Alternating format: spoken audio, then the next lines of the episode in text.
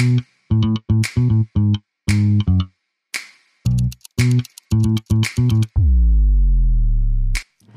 und herzlich willkommen zu einer neuen Folge vom Body Love Podcast. Ich treffe mich hier jede Woche mit einer Frau, um mit ihr über ihre Beziehung zu ihrem Körper, ihrer Seele und sich selbst zu sprechen. Welche Mindfucks und Irrtümer sie bereits loslassen konnte und wie ihr aktueller Beziehungsstatus zu sich selbst eigentlich gerade so ist.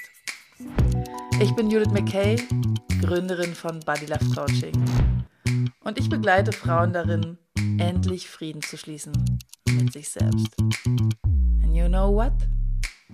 Self-love is so sexy.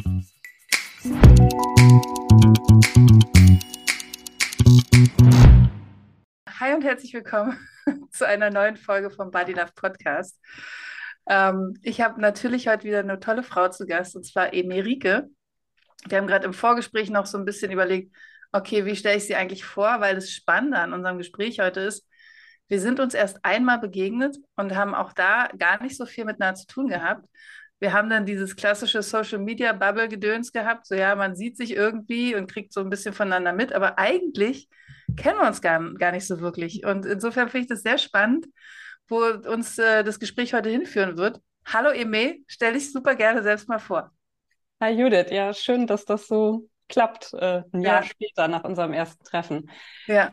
Äh, die Frage nach der Vorstellung ist ja immer so sowieso so mein Horror, weil ich nicht genau weiß, wie ich mich bezeichnen soll. Mm. Wenn man es ganz simpel äh, bezeichnet, ist es wohl Beckenbodentrainerin. Ähm, das greift mir aber ehrlich gesagt zu kurz, weil fast alle darunter sofort ein Bild haben und das zu 99 Prozent der Fälle nicht zutreffend ist mit dem, wie ich mein Training gestalte. Mhm. Und äh, ja, wenn ich das versuche zu umgehen, indem ich sowas voluminöseres sage wie Trainerin für Körpermitte, Stabilität oder Core-Stabilität oder sowas, dann ist die Verwirrung nicht ähm, geringer. also deswegen, äh, ja, ich, ich gebe Training, ähm, hauptsächlich Einzelunterricht, wobei das Training klingt auch immer so, als ob man dann die ganze Zeit was macht. Ähm, ich erkläre auch den Körper, ich erkläre, was da passiert, äh, hauptsächlich für Frauen eben mit Beckenbodenbeschwerden, ziemlich mhm. so jeglicher Art. Mhm. Und tatsächlich auch hauptsächlich für Frauen, die eher so Anfang Mitte 40 aufwärts sind, weil naja, die gehen halt nicht mehr in den Rückbildungskurs und das ist so das offensichtlichste Angebot, wo es Beckenboden mhm. relevante Themen gibt und sonst halt nicht so viel. Und mhm. ähm, die Probleme sind aber trotzdem da bei vielen. Okay, ja. naja, das, da werden wir Entschuldigung, jetzt Ja, nee, alles gut. Aber das kriegst du halt, kriegst ja, du halt ja. nicht in ein Wort. Was ist, was, was bist du? Mhm, ja. Und, äh, Reisebegleiterin auf dem Weg, den Körper besser zu verstehen, ist halt auch zu blumig. Mhm. Ja, es, ja diese blumigen Beschreibungen finde ich auch manchmal äh, etwas zu blumig, äh, kann ich verstehen. Ähm, lass uns doch mal ein bisschen weiter vorher starten. Also du arbeitest mit dem Körper, das äh, finde ich natürlich schon mal super interessant. Ähm, wie bist du denn da hingekommen? Also, dass du sozusagen die Reisebegleiterin bist zu einem stabilen Beckenboden. Was hat dich dahin geführt? Meine eigene Geschichte im Grunde genommen, mhm. wie bei so vielen. Mhm.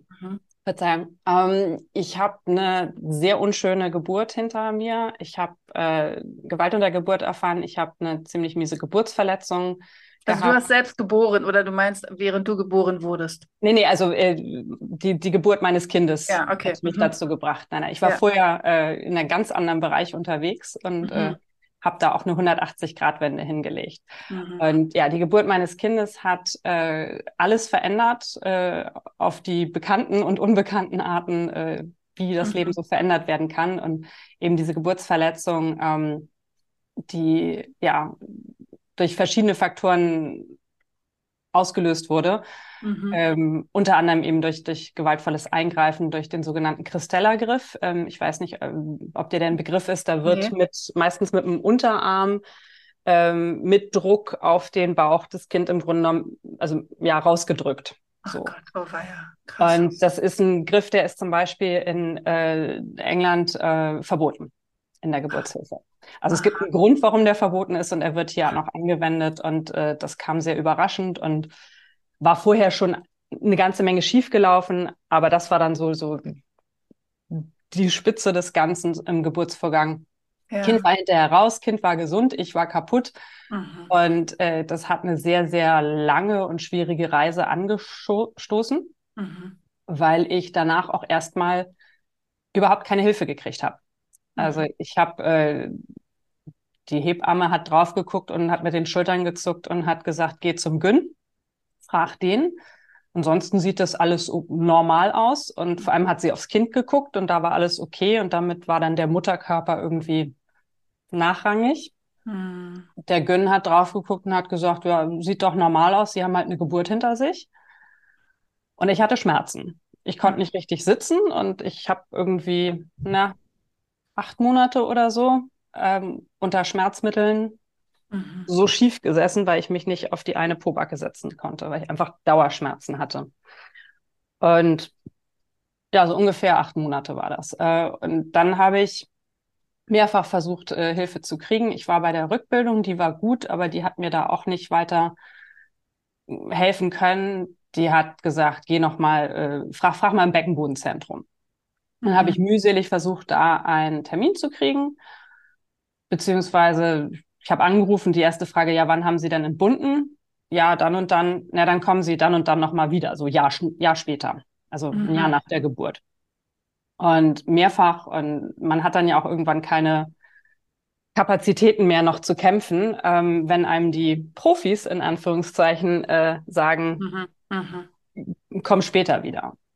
Und ich ja. habe dann auch irgendwann, äh, also Du kannst das natürlich im Nachhinein nicht diagnostizieren, aber die Wahrscheinlichkeit, dass ich auch eine postpartale Depression hatte, ist sehr, sehr groß. Und dementsprechend war dann irgendwann mein Antrieb halt auch einfach mhm. nicht mehr vorhanden. So. Ja, und dann habe ich, boah, es hat lange gedauert. Ich habe dann nochmal wieder irgendwie äh, ja versucht da anzurufen. Dann habe ich irgendwann den Termin gekriegt, weil jemand zufällig abgesagt hat und die mehr oder minder gesagt haben, naja, wenn Sie in einer Stunde hier sind, dann können Sie kommen.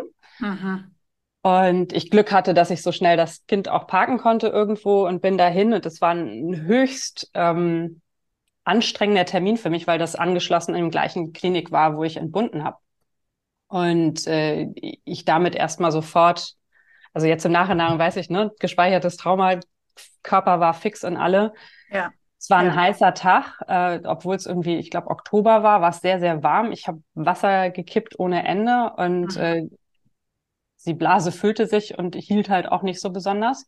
Mhm. Also genau, in, inkontinent war ich natürlich auch in der Zeit geworden. Also das ist, ich hatte nicht nur die Schmerzen, sondern ich habe die ganze Zeit auch nicht dicht gehalten ähm, und hatte auch die ganze Zeit so ein Druckgefühl mhm. in, im Vaginalbereich. Also wirklich so, so tief, tief drin, also wie, wie so ein falsch steckender Tampon.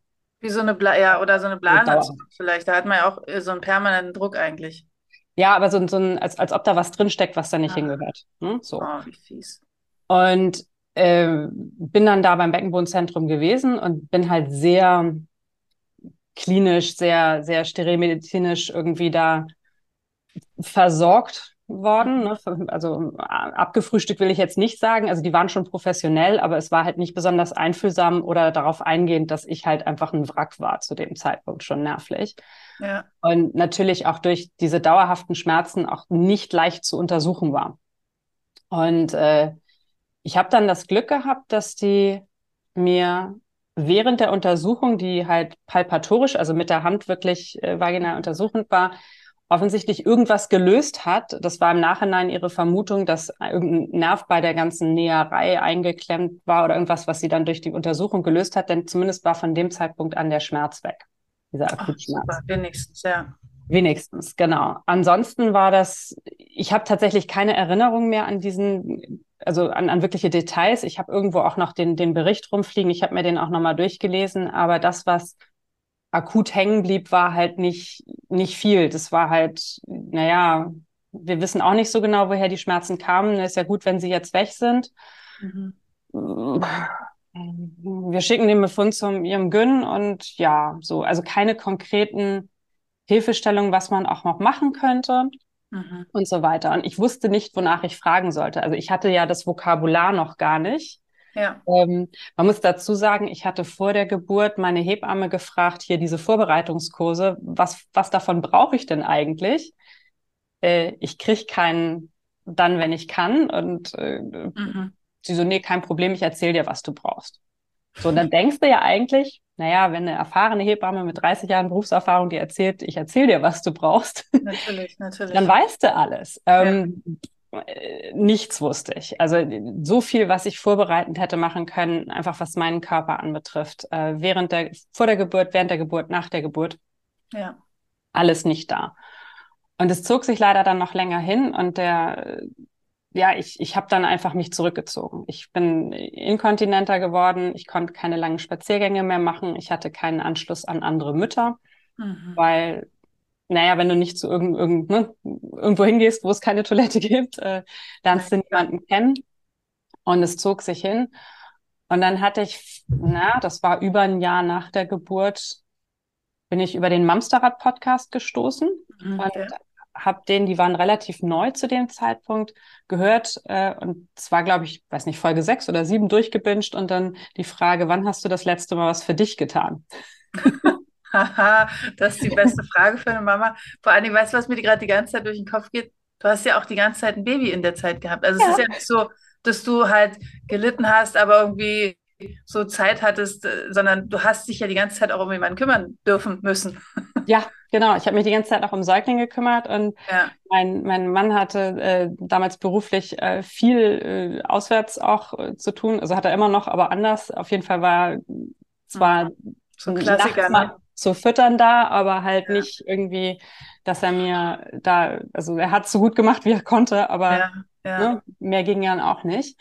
Und naja, dieser, die, diese Frage bei dem Podcast hat dann wirklich ausgelöst, dass ich erstmal auf dem Weg zur Kita, die dann Gott sei Dank endlich hatte ich dann, ne, mit einem Jahr hatte ich einen Kita-Platz äh, gekriegt. Äh, das funktioniert hier in Hamburg netterweise einigermaßen, wenn du einen Platz findest, dass du zumindest für fünf Stunden mhm. das Kind, äh, ich will jetzt gar nicht mal sagen, los wirst, aber zu dem Zeitpunkt fühlte es sich so an, ne, durchatmen können.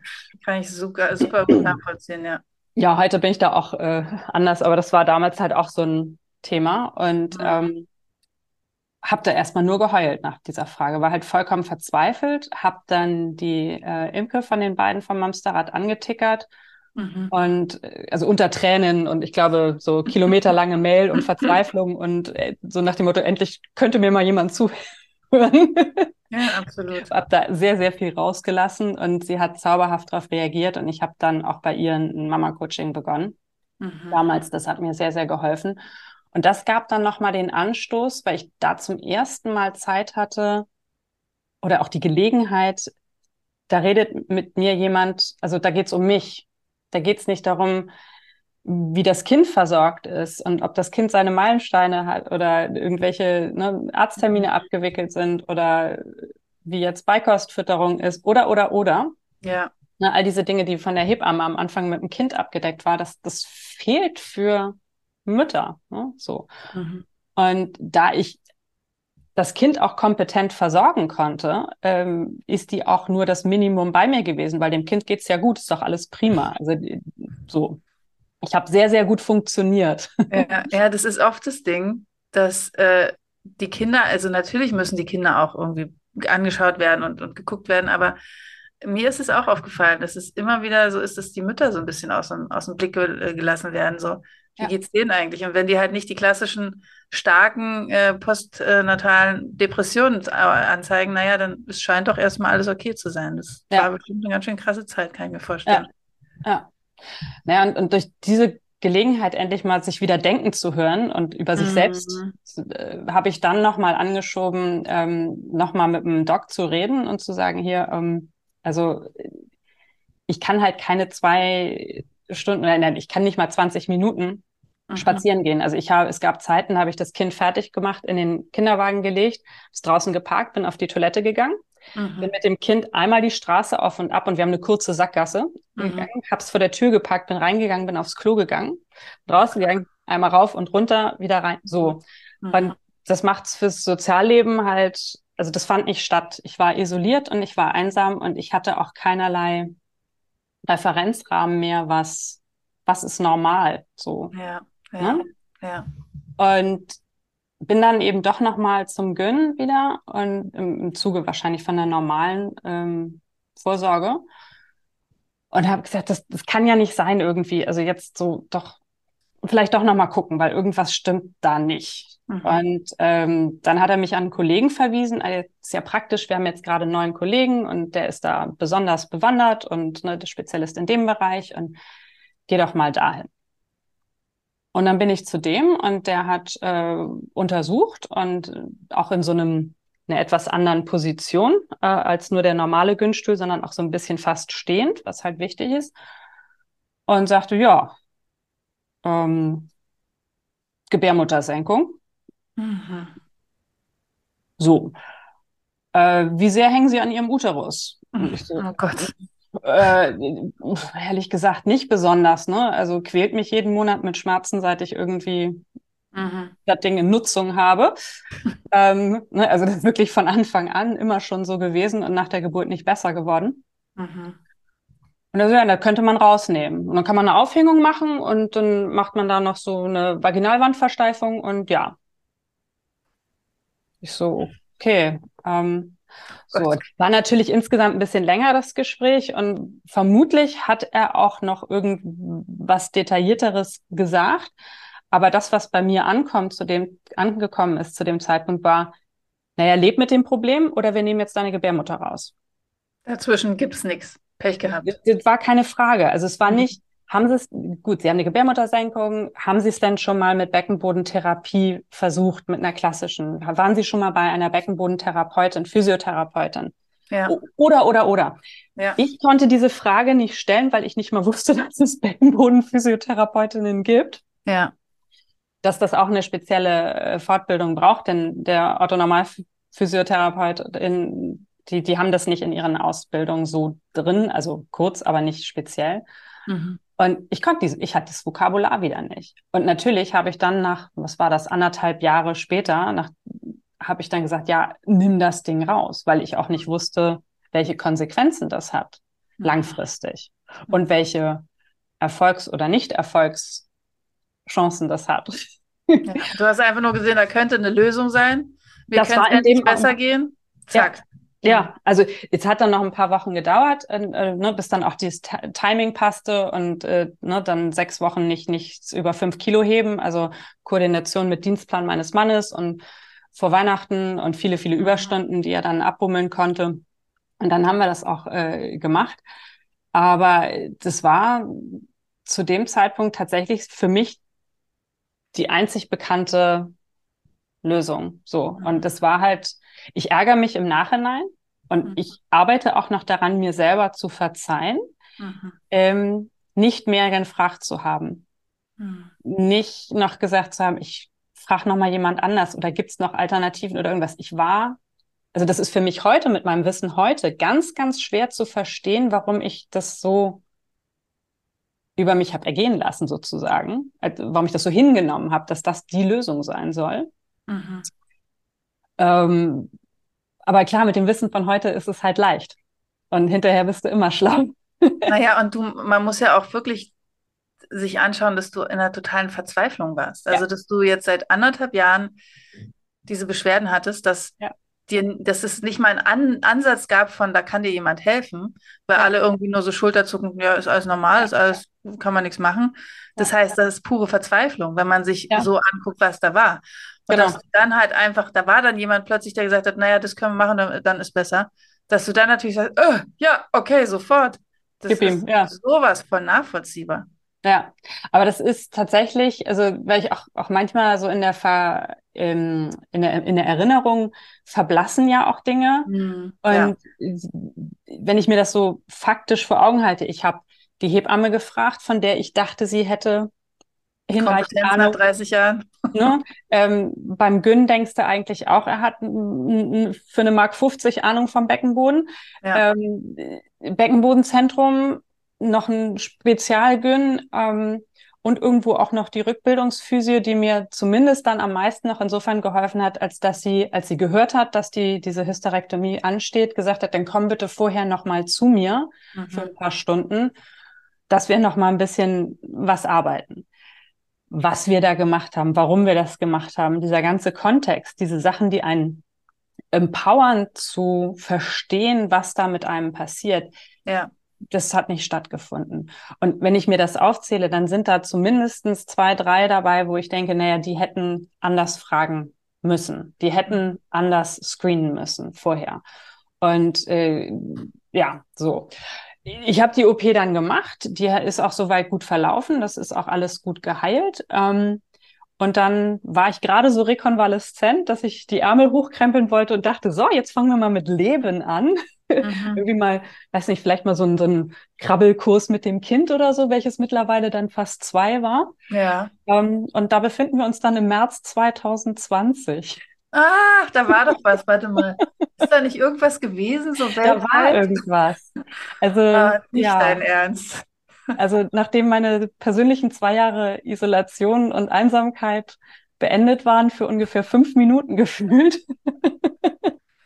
Hat die Welt gesagt, so, wir haben jetzt mal Lust auf ein bisschen Rückzug. Jeder seins. Genau. Mal so ein bisschen für dich zu Hause. Hattest du doch vielleicht noch nicht. Nutz doch die Zeit mal. Hatte ich mhm. so richtig Bock drauf. Ja, ja, ja, ja. Mhm. Also, Schön. Gutes Timing. Albtraum für meine mentale Gesundheit, die gerade so ein, ne, wenn du das Gefühl hast, es kommt so das kleine Pflänzchen raus, ja, ja, dann tritt da jemand drauf. Nee, nee, du jetzt nicht. Tschüss. jetzt nicht. Und also dementsprechend ging es mir dann auch wirklich mental erneut sehr scheiße. Mhm. Hattest, um ganz kurz nach, durch ja. äh, mal, äh, nachzuhaken, ja. war es dann körperlich so, dass du wirklich einen Unterschied merken konntest, also auch was die Inkontinenz ja. zum Beispiel betrifft? Okay, also es hat physisch wenigstens etwas gebracht. Äh, temporär, ja. Mhm, okay, dann hören wir mal weiter. Für eine Weile, ja. Mhm. Ähm, also die, diese, dieser Drang und dieses nicht halten können und so, das hat sehr sofort aufgehört in der Sekunde, wo die, die Wunde verheilt war. Und äh, mhm. äh, ich habe das sofort verbessert. Es war halt eine, äh, also eine Verbesserung gefühlt. Und es braucht halt eine Weile, bis ich, äh, auch wenn das laparoskopisch, äh, also minimalinvasiv ja. war, braucht es natürlich einen Moment, bis du ähm, da wieder einigermaßen drin bist. Und ich hatte eigentlich auch Physio danach machen wollen. Das war dann Corona geschuldet nicht, äh, hat nicht mhm. stattgefunden. Und äh, das war schon deutlich besser, aber ich habe mich halt insgesamt wie so ein Pudding gefühlt, weil ich einfach ja auch zwei plus Jahre, also in die Schwangerschaft war ich jetzt leider sportlich auch nicht besonders aktiv. Ähm, naja, gute drei Jahre einfach mich nicht wirklich um meinen Körper hab so kümmern können, wie ich das auch aus früheren Jahren gewohnt war eigentlich. Ja. Ähm, also ich, ich, ich war mal sehr sportlich zu Zeiten, ähm, die lange her sind. Und zu dem Zeitpunkt war ich dann einfach nur so ein Pudding. Und dann kam eben noch diese mentale Gesundheit äh, dazu. Also ich war auch nicht die Mutter, die dann ihr Kind genommen hat und irgendwie fünfmal um Block gegangen ist. Äh, mhm. Das war dann ich weiß nicht, kennst du diese Experimente mit Hunden, die äh, eingezäunt sind, aufgezogen werden und wenn man dann den Zaun wegnimmt, dann gehen die trotzdem nicht über diese Grenze mhm. hinweg? Ja, ja. Mhm. Das war für mich ganz lange so, was überhaupt dieses Spazierengehen und Rausgehen anbetrifft. Trotz der massiven Besserung. Mhm. Ich war zwei Jahre nicht mit dem Kind auf einem Spielplatz. Äh, gut, das ging dann Anfang Corona ja eh nicht, aber ich habe ganz lange auch gebraucht, auch als das längst Corona-technisch kein Thema mehr war, mit dem Kind in den Park zu gehen, weil ich mhm. nicht, weil ich bewusst gedacht habe, oh Gott, das kann ich jetzt nicht, sondern ja. weil das, ich gar nicht so weit denken konnte. Das war naja, so. das in dir saß, dieses. Genau, also, einfach drin. Ja, ja, das war ja wahrscheinlich auch nichts Bewusstes. Ach so, naja, jetzt kann ich ja äh, und dann mache ich es einfach, sondern eher so ein irgendwas Unsichtbares hält dich davon ab, wie so eine genau. unsichtbare Grenze in dir. Ja, die Welt wird klein. Die Welt ist sehr, sehr klein geworden. Und Corona hat es halt nicht, nicht äh, geholfen. Und die, die mentale Gesundheit ist bei mir halt in den ersten, im ersten Lockdown, also hat so einen Nosedive genommen und ich, mhm. ich war, äh, ich habe den Mittagsschlaf herbeigesehen vom Kind und ich habe mhm. den Abend herbeigesehnt und vermutlich viele schöne Momente auch äh, mit dem Kind verpasst, äh, die ich auch vorher schon nicht wirklich gut wahrgenommen habe, weil auch da das Funktionieren im Vordergrund stand. Und habe dann durch sehr, sehr viele sehr glückliche Zufälle im Sommer, Ende Sommer 2020, also jetzt ungefähr drei Jahre her, äh, durch Zufall über eine Verbindung hier in der Sackgasse bei uns äh, von einer, die wegen Corona hier gestrandet war, die eigentlich in Indien lebt und da Yoga unterrichtet, bin ich mit der in Kontakt gekommen und äh, wollte sie mal fragen, so Yoga mhm. vielleicht, ne, weil um mich herum schwärmen alle von Yoga und ich habe bisher nur Klogriffe getätigt, wenn es bei mhm. Yoga äh, irgendwie mal wieder versucht hatte und dachte, naja, vielleicht kann ich sie mal eins zu eins irgendwie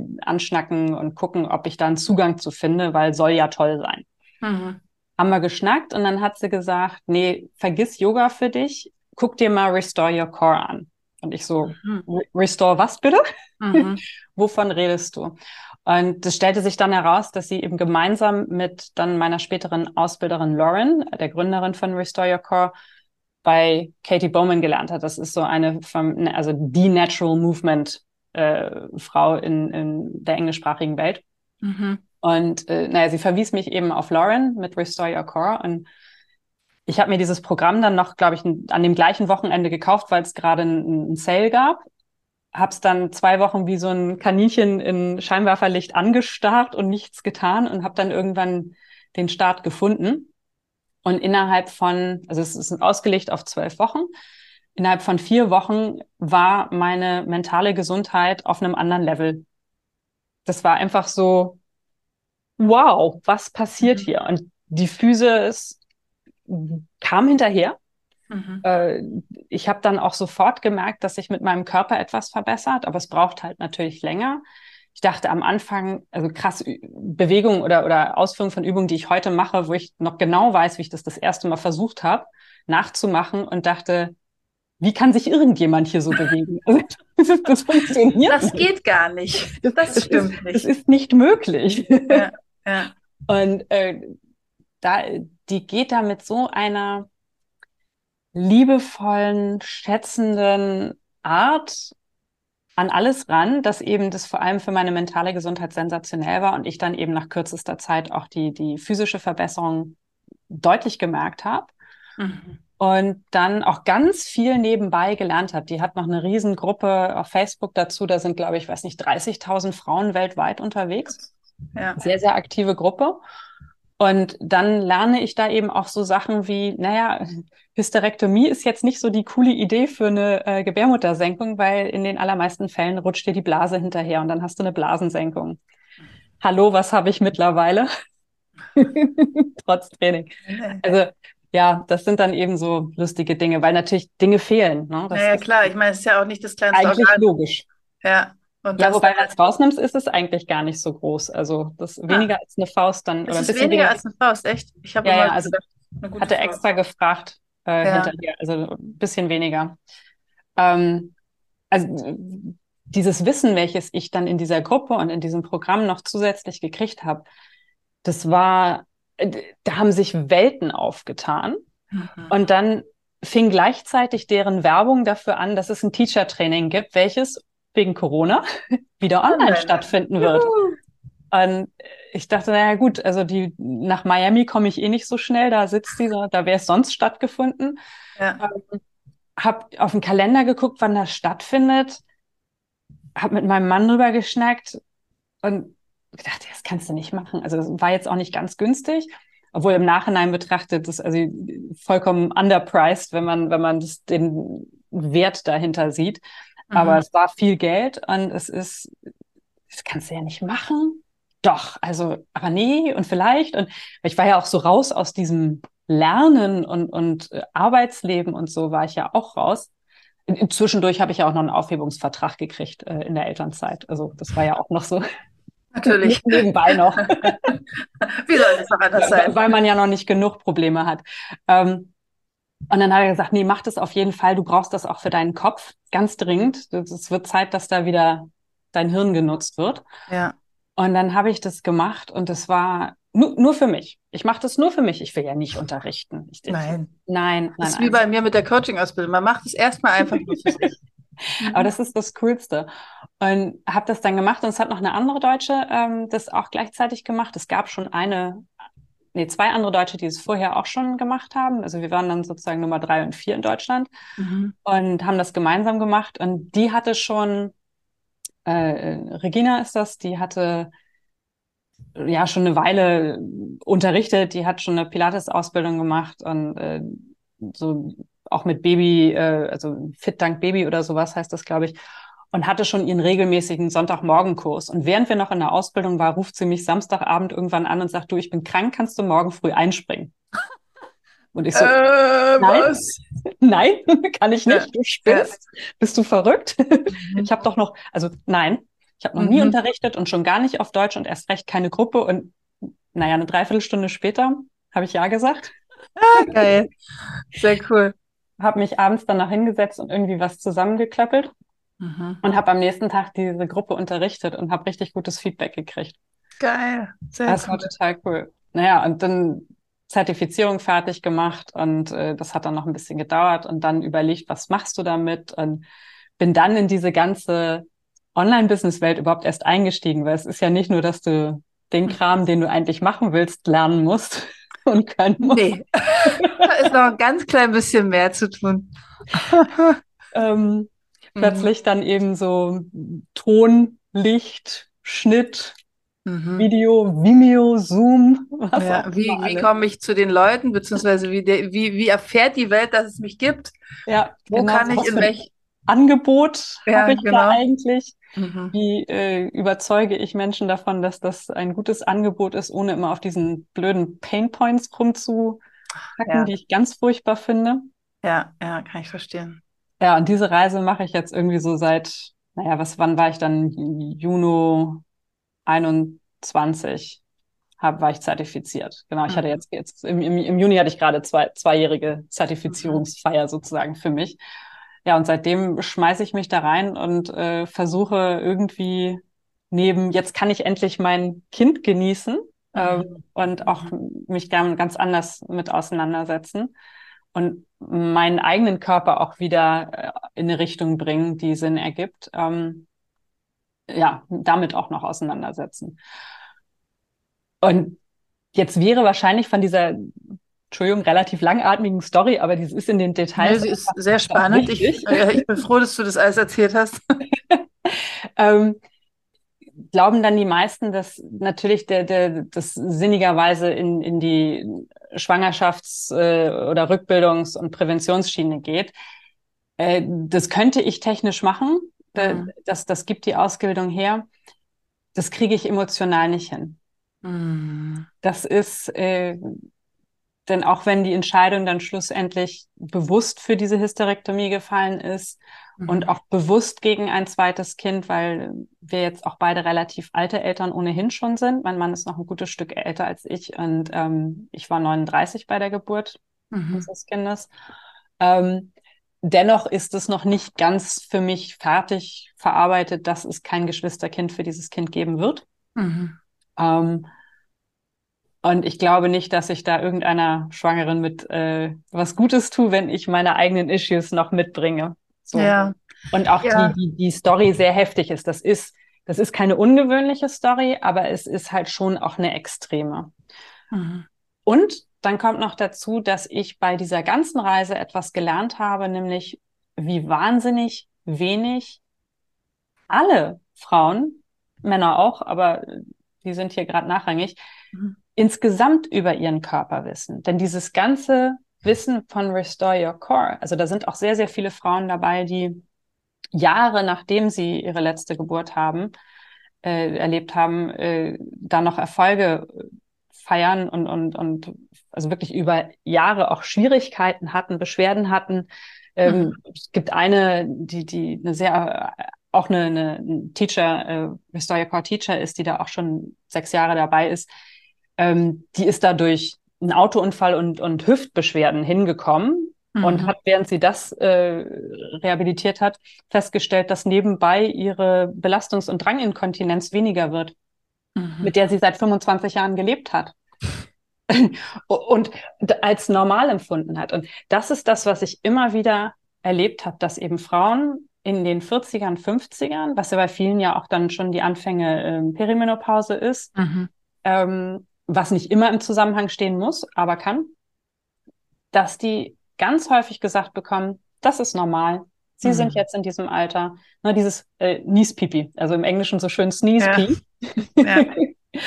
ja. ähm, das ist doch normal.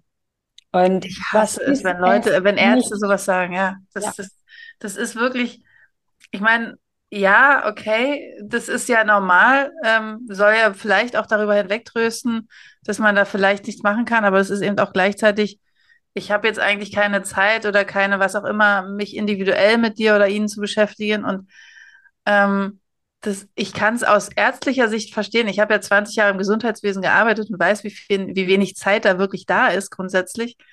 Aber es ist halt für das Individuum, was dann da sitzt und sagt, ey, ich habe jetzt seit so und so langer Zeit Probleme, Beschwerden und ich bin schon auf den Kopf gestellt worden und alle Untersuchungen gemacht worden, das ist nichts gefunden worden. Das macht einen ja kirre. Das gibt einem ja erstens das Gefühl, dass man selbst irgendwie ein bisschen zu doof ist oder dass man es nicht hinkriegt oder was. Also es gibt ja so viel, was dann da dran hängt, wenn einem nicht geholfen werden kann, wenn es körperlich einem so schlecht geht. Ja, und das Schlimme ist, ähm, dass die meisten das nicht mal unbedingt aus Zeitgründen sagen, sondern weil sie es auch nicht besser wissen. Ja, genau. Das, das ist noch der so. nächste Punkt. Denn ich habe dann ja nochmal eine Schleife gedreht. Äh, ich habe dann äh, dadurch, also mit dem ganzen Wissen, was ich, was ich dann angesammelt habe und das wirklich mittlerweile sehr, sehr gut ist, ähm, mhm. sehr, sehr umfangreich. Also ich, ich unterhalte mich dann mit Beckenbodenphysiotherapeuten nicht äh, mehr in, aus so einer mm. Laiensicht, sondern ja. ich kann jetzt vielleicht nicht alle Muskeln auf Latein mit ihrem Ursprung und Ansatz äh, runterbeten, aber ich habe das Funktionale sehr, sehr gut drauf. Und mhm. ähm, ich, ich habe dann, ich weiß gar nicht, letztes Jahr oder so, hatte ich dann plötzlich nochmal eine Symptomverschlimmerung bei mir. Mhm. Und bin dann zu einer Beckenbodenphysiotherapeutin, die auch mit Ultraschall untersucht gegangen. Mittlerweile wusste ich ja, dass es die gibt mhm. und äh, habe äh, da nochmal nachgehakt und habe dann auch das Stichwort Pessar mal in den Raum geworfen. Denn mittlerweile wusste ich, was ein Pessar ist. Und du guckst mhm. gerade so fragend, als ob du da auch. Ja, äh, ich habe es genau. mal gehört, aber ich könnte ich, ich könnte jetzt eigentlich nicht wirklich erklären, was es ist.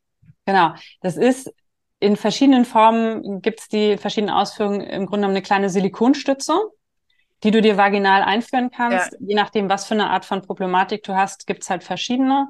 Und ähm, ich habe ja, also so ein Ringpessar sieht so aus. Mhm. Ja. also das ist dann ja, ein bisschen weniger als Handteller groß. Es gibt verschiedene Größen. Ähm, da gibt's halt verschiedene Formen. Ich habe jetzt so eins und das kann dann eben stützen. Und bei mir ist das eben mit der Blasensenkung so, dass äh, dann auch irgendwann die Vaginalwand halt weich wird. Da kannst, ich habe ich hab einen guten Beckenboden mittlerweile. Der mhm. ist tipptopp. Den hat sie untersucht, hat gesagt, kannst, kannst du kontrollieren. Aber gegen die weiche, ja. weiche Gewebe kommst du halt nicht gegen an. Und dann ist so ein Pessar halt super. So, ein Pessar wäre aber auch schon total toll gewesen, ja. relativ kurz nach der Geburt, um die Gebärmutter da zu parken, wo sie hingehört, während ich Übungen mache, die dazu geführt hätten, dass diese Gebärmuttersenkung in den Griff gekommen wäre. Ja, ja. Und dann habe ich ähm, mit Hilfe dieser äh, Physiotherapeutin eben das Pessar gekriegt und habe dann gleichzeitig auch äh, nochmal nach einer neuen Gyn gesucht. Und muss man sagen, ich bin mit meinem Alten eigentlich sehr verbunden aus diversen Gründen und äh, vertraue dem grundsätzlich auch, aber bei dieser nachgeburtlichen Geschichte und so, da hat er dann einfach Mhm. Ja, ich will jetzt nicht sagen versagt, weil das, das, ist, das ist so nicht richtig, aber er war dann einfach nicht der richtige Fachmann dafür. Mhm. Und ich wollte aber auch ihn nicht einfach ghosten und sagen, ich wechsle jetzt äh, zu jemand anders. Ähm, hatte auch noch den Grund, dass ich gedacht habe, okay, Perimenopause geht jetzt auch los, da brauchst du jemand, der dich auch auf die nächsten Jahre begleitet und er ist halt auch schon ein bisschen älter und dann möchte ja. ich auch jemand, der sich auch mit, mit äh, Hormonersatztherapie auskennt und auf dem aktuellen Stand ist und habe da eine gefunden. Und bin dann aber nochmal zu ihm hingegangen, um mich im Grunde genommen zu verabschieden. Ja. Und auch nochmal zu sagen, warum ich gehe, unter anderem. Und er hat sich die Zeit genommen, ähm, hat seine Mittagspause dafür gecancelt und hat eine Stunde mit mir tatsächlich gesessen und äh, hat sich angehört, was ich zu sagen hatte. Und das war so deutlich, was alles schiefläuft. Ähm, denn auch Güns, und egal ob das jetzt alte weiße Männer oder äh, mhm. nicht diese mhm. Kategorie ist, die ja rein demografisch ähm, ne, ist, ist ein alter weißer Mann, aber er ist so viel mehr als das, was diese Beschreibung ähm, mhm. äh, umfasst. Ja. Und als ich gefragt habe, warum, warum nicht Pessar, Dann sagt er, naja, aber das, das wollte ich Ihnen nicht antun. Das ist doch entwürdigend für so eine junge Frau wie Sie. Hm. Und ich so, bitte was? aber mir in die Hose zu machen, ist nicht entwürdigend. Also mhm. so. Und dann haben wir das auseinandergenommen. Es ist, sein Wissensstand war da auch einfach echt veraltet. Ne? Es, es gibt Pessare, die werden von Günz eingesetzt und bleiben sechs Wochen drin und dann musst du da immer wieder hin und das mhm. ähm, auswechseln lassen. Und es gibt eben die, die du selber machst. Und er hat nicht zu Unrecht gesagt, naja, ich war auch sehr, sehr empfindlich dann in der frisch nachgeburtlichen Zeit, ob das dann auch so geklappt hätte. Hm. Mhm. Und dieses Prozedere, sich da immer halt dem auszusetzen, das wechseln zu lassen, das wäre wahrscheinlich schon entwürdigend gewesen. Nur diese Kombination, das Bild zu sagen, für eine junge Frau, also dieses, das Bild, ein Pessar ist was für alte Frauen, das, das ist schon mal mhm. falsch und veraltet. Und es gibt eben auch die anderen. Und die richtige Antwort wäre gewesen, ich verweise dich an jemanden, der sich damit auskennt. Dazu musst du aber wissen, dass es Leute gibt, die das machen. Ne? Und sein Stand, Wissensstand war halt auch irgendwo, naja, Beckenbodentraining funktioniert halt auch nicht wirklich. Ja, wenn du Beckenbodentraining als ähm, das verstehst, wie die meisten es nämlich noch verstehen, anspannen, loslassen, ähm, mhm. Ne, so gezieltes oder diese Perifit und Co. Äh, Geschichten oder am besten noch auf irgendeinen so Stuhl setzen. Ich kriege permanent diese Werbung, wo du, ne, und dann sitzt du dich so zu viele Sitzungen einfach nur für 20 Minuten hin und das trainiert dann deinen Beckenboden. ähm, nein. also ja, aber nein. ähm, das ist da, da schließt sich der Kreis zu dem, was ich ganz am Anfang gesagt habe. Wenn ich Beckenbodentrainerin sage, die meisten haben halt ein sehr, sehr beschränktes Bild davon, was Beckenbodentraining ausmacht. Und es ist eben nicht nur das Anspannen, Loslassen. Ne, das wäre, als würde ich mal die ganze Zeit irgendwie meine Faust festhalten und wieder locker lassen und festhalten und locker lassen. Mhm. Und wenn mhm. man das mal ein paar Mal macht und danach versucht man die Finger aufzumachen und wirklich zu bewegen, das ist nicht funktional. Mhm. Ein sehr reduziertes Beispiel, aber ne, so. Und das, was ich bei Restore Your Core eben gelernt habe und was mittlerweile auch langsam in dem modernen Beckenbodentraining, na, auf Instagram kommt es zumindest an, ob es in, der, in vielen Praxen wohl noch nicht. Mhm, mhm, ähm, aber gut, auf Insta habe ich da auch die Bubble gesehen, insofern. Ja. Da, da kommt das Gefühl an. Nachhaltiges, modernes Beckenbodentraining umfasst den gesamten Körper. Da ist es wichtig, was du mit deinen Füßen machst. Da ist es wichtig, was du mit deiner Atmung machst. Die Beckenbeweglichkeit, die Oberkörperbeweglichkeit. Ob du irgendwelche Muster und Präferenzen hast, ähm, wie du dich bewegst und so. Und was du im Alltag auch mit deinem Körper machst. Und das alles, wenn du das zusammensetzt, dann hilft es sehr wohl, zumindest wenn nicht verbessern, dann mindestens einen Halten der Symptome, mhm. anstatt das, was mir mit der Zeit passiert ist. Ich habe nämlich nichts gemacht, dass es besser wurde. Also ja. bis ich den Restore Core gefunden habe. Und was ganz, ganz entscheidend ist, ist diese Selbstkompetenz, dieses Ich verstehe, mein Muster ist, immer so und so zu stehen, also mache ich das. Oder mein Muster ist es, ein Bauchatmer zu sein, das ist eine dauerhafte Belastung für den Beckenboden. Ne, weil überall wird tief in den Bauch geatmet. Das ist leider nur, ja, ich will es doch, es ist mhm. ja, es ist insofern Blödsinn, als dass die Lungen nicht im Bauch, sondern im Brustkorb sitzen. Und wir tief in die Lungen, ja, atmen, aber eben nicht in den Bauch. Und viele machen, haben sich dann Muster angewöhnt. Also es ist nicht schlimm, wenn man das mal macht. Aber wenn man halt eine Beckenbodendysfunktion hat und dann als dauerhafte Atemstrategie immer in den Bauch atmet, dann hat man mit jedem Atemzug eine Belastung auf dem Beckenboden, der halt, die halt blöd ist, so mhm. kontraproduktiv. Und solche Muster zu erkennen und aufzulösen und mit besseren Mustern zu ersetzen oder vorhandene Muster zu optimieren. All das beinhaltet Restore Your Core und all das beinhaltet das Training, was ich am liebsten eins zu eins, weil es eben individuell ist, äh, ja. gebe. Deswegen, ja. Naja, und ich glaube, es ist auch echt wichtig, also du hast ja von deiner Geburtsgeschichte berichtet und das ist ja auch ein offensichtliches Trauma. Ja. Und da auch nochmal äh, festzuhalten, dass sich Traumata ja auch im Körper festsetzen.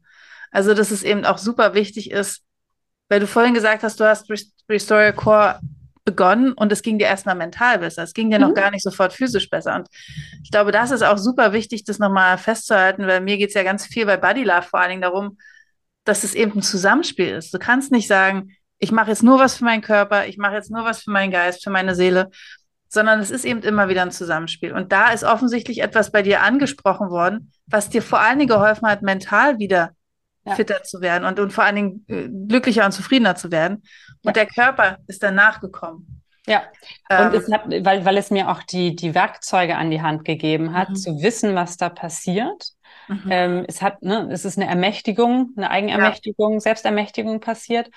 Und Restore Your Core basiert eben auch ganz viel darauf, Dinge mit einzubeziehen, die ähm, Traumaaspekte mit berücksichtigen, ähm, Polyvagaltheorie, äh, Schmerzwissenschaften. Ähm, also da sind ganz, ganz viele Elemente drin, die schön subtil mit eingewoben sind, äh, die wir dann im Teacher-Training auch, wo wir gelernt haben, okay, jetzt verstehe ich auch, warum das so geil funktioniert mhm. ähm, und wie ich das anwenden kann, die eben da auch auf der mentalen Ebene gewirkt haben und dann eben auch erst das Physische möglich machen. Und ich habe gerade gestern noch mal mit Lauren gesprochen, mit der ich mittlerweile, also geschrieben, immer mal wieder einen kleinen Austausch habe. Die kommt nämlich nach Hamburg. Ich freue mich voll nächstes Jahr endlich mal live kennenlernen. Ähm, und habe dann gesagt, ich weiß noch heute ihre allererste E-Mail, die sie mir oder ich habe ihr eine E-Mail geschrieben und ihre Antwort. Ähm, ich bin nämlich, als ich das erst das erste Mal dieses Programm angefangen habe und das erste Workout gemacht habe, erstmal in ein totales Loch gefallen, weil ich Schmerzen hatte mhm. und dachte, um Gottes Willen, wie soll das denn je funktionieren, mhm. wenn ich sofort nach einem Workout schon die totalen Knieschmerzen habe, dass ich mich wieder vier Wochen nicht bewegen kann. Mhm. Und ja. die Art und Weise, wie sie da reagiert hat ähm, und welche Infos sie mir damit gegeben hat und welche, welche neuen Türen sie mir damit geöffnet haben, hat. Die hat dazu geführt, dass sie am nächsten Tag wieder auf der Matte stand. Und meine Knieschmerzen habe ich seitdem übrigens nie wieder gehabt. Mhm. Also die paar Tage noch, aber dann seit ja. dieses Trainingsbeginn nie wieder das Problem. Rückenschmerzen gingen als nächstes. Ja, Na, und ich glaube, es ist auch wichtig, weil du hast ja vorhin gesagt, individuell nochmal zu betonen, es gibt nicht die One-Fits-All-Lösung. Ähm, jeder Körper ist halt anders und das eine, was bei dem einen funktioniert, funktioniert bei dem anderen vielleicht noch besser oder gar nicht.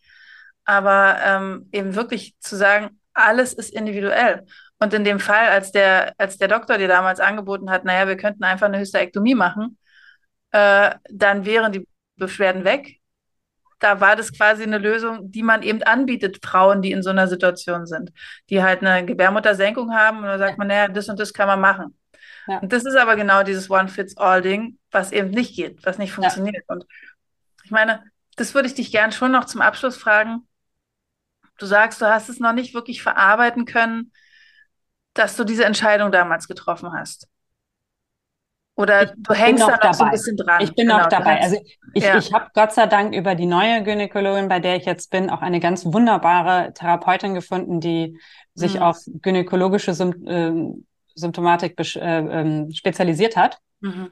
Und äh, bin da gerade auch aktiv dabei, das auseinanderzunehmen, weil bisher war halt nur ne, funktionieren, überleben und reagieren dran. Und jetzt bin ich so im Laufe des letzten Jahres an einem Punkt angelangt, wo ich anfangen kann zu gestalten und, und zurückzuerobern und äh, habe seitdem eben auch diese Begleitung und bin da noch dran. Also ja. das, das wird kommen und das, das darf jetzt auch seine Zeit dauern, denn das hat sich jetzt auch ein paar Jahre festgesetzt. Mhm. Ähm, aber das wird kommen. Und das, ja. es geht auch, ne? Also es, es beschränkt mich nicht im Alltag ein und ich, ich breche auch nicht irgendwie bei jedem äh, Baby, was ich sehe, in Tränen aus. Aber äh, wenn mich dann jemand fragt, na, und wann kommt das Geschwisterchen?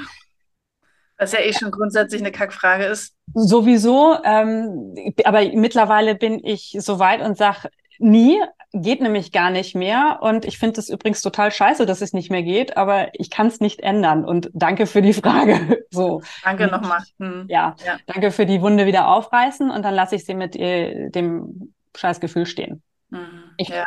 sag so häufig, aber egal. Ähm, ja, das äh, mache ich auch. ja, worauf ja. ich aber hinaus wollte, ist, ja. aus all dem, was dir da widerfahren ist, und das ist echt ganz viel, nicht Schönes, ist ja trotzdem der Benefit, den ich sozusagen als Außenstehende, die jetzt erstmal so ein richtig langes Gespräch mit dir führt, zu sagen, naja, aber du hättest wahrscheinlich diese ganze Trainersache, da wärst du nie drauf gekommen. Nee, überhaupt nicht. Und, und diesen Weg, den du jetzt sozusagen eingeschlagen, also das ist ja ganz oft so, dass wir aus einem eigenen Trauma, aus einem eigenen Schmerz heraus, wenn wir dann den Weg gehen und irgendwann eine, ein Heilungsprozess äh, los, losgetreten wird und man immer weitergeht, dass man daraus im Idealfall dann irgendwas total Wundervolles kreieren kann. Nämlich zu sagen, das, all das, was ich an Schmerz erlebt habe, wandle ich nicht um in eine schlimme Depression und es geht gar nicht weiter, sondern wandle ich in ein Geschenk für andere Menschen um. Ist jetzt ein bisschen spirituell, aber ähm, schlussendlich ist zumindest das äh, der Benefit, den ich aus dieser ganzen Sache sehen kann jetzt, ähm, wenn ich dir so zuhöre. Auf jeden Fall. Also, und das, das beschränkt sich tatsächlich nicht nur darauf, dass ich, was ich jetzt an Wissen weitergeben kann, was unglaublich viel und hilfreich ist, wo ich sozusagen nur noch struggle damit, den Weg zu finden, wie ich den Leuten das auch mhm. nahebringen kann, dass es äh, klug ist, da äh, ja den Kopf weiter aufzumachen äh, gegenüber Dingen, die vielleicht noch ganz unbekannt sind und auch eben andere Annahmen oder nicht die üblichen Annahmen zu treffen, zu sagen, ach, Stichwort Beckenboden höre ich, ist nicht mein Thema, weil ich bin nicht schwanger und ich will nicht schwanger werden mhm. oder ist schon, also das ist, glaube ich, so das, das größte Anliegen, was ich gerade noch habe. Wenn man Beckenboden als Stichwort hört, sollte eigentlich jeder zuhören, mhm. auch Männer, weil wir alle einen Beckenboden haben. Und wenn es nicht geburtstechnisch irgendwo ein Thema ist, dann kann das spätestens perimenopausal ähm, ein Thema werden. Und mhm. man kann ganz, ganz viel präventiv dagegen tun. Und wo es sich für mich jetzt auf andere Art und Weise auch noch als ja, geschenkt bin ich, glaube ich, noch nicht ganz so weit zu sagen, dass es wirklich mhm. Also ich hätte gerne auf vieles verzichtet für dieses Geschenk an Erfahrung, aber, ja. Ne? Ja. Ähm, aber wo ich die Erfahrung, die ich gemacht habe, ganz aktiv jetzt besser einsetzen kann, ist mit diesem nächsten unbekannten Thema Perimenopause. Denn das Universum kommt gerade damit in den letzten sechs bis acht Monaten bei mir mit einem Knüppel ums Eck und mhm. sagt, und, und das hat nichts mit der Hysterektomie zu tun, denn die Eierstöcke sind drin geblieben. Mhm. Ähm, das ist einfach gerade nur Timing von meinem ja. Körper. Ja. Äh, aber das kommt gerade auch richtig dicke und äh, da gibt's auch eine ganze Menge ähm, noch aufzudecken und Tabus und äh, Unwissen. Und die Erfahrungen, die ich jetzt in der ersten Runde gemacht habe, die kann ich jetzt in der zweiten anwenden, um viel, viel besser für mich einzustehen, da die Hilfe zu kriegen, bei diesem Thema. Ja, absolut. Ja, das ähm, kann ich auch verstehen, dass du sagst, naja, ich kann da noch nicht wirklich geschenkt zu sagen. Das ähm, ja, verstehe ich und ich glaube, man muss es ja auch nicht geschenkt nennen. Man kann einfach sagen, das habe ich da rausgenommen oder das habe ich für mich daraus entwickelt.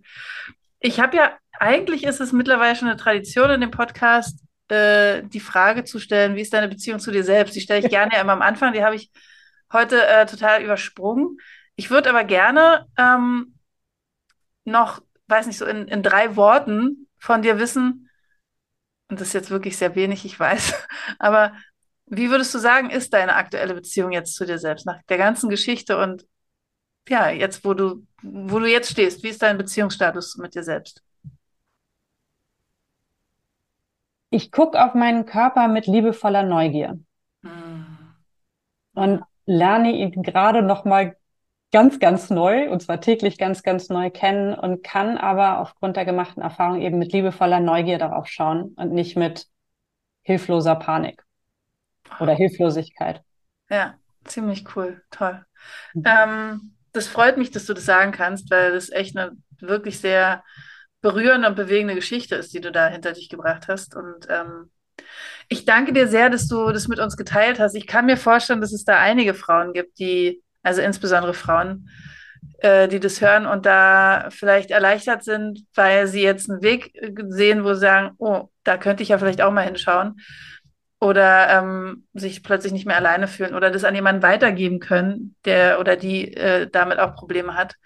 Ähm, wir verlinken natürlich hier alle Angaben zu dir, auch alles, was zu dem Restore Core, wie, wie, wie nennt sich's? Restore Your Core. Restore Your Core äh, an Informationen da ist. Ja. Ähm, verlinken wir natürlich in den Show Notes und ich Ja, ich bin, fand es ein tolles Gespräch. Es hat mir sehr, sehr viel Spaß gemacht. Ich habe echt äh, ganz schön viel lernen können in der letzten äh, Dreiviertelstunde, würde ich sagen. Und ähm, danke dir, Emi, dass du heute da warst. Vielen Dank, dass ich da sein durfte. Hat mich sehr, sehr gerne.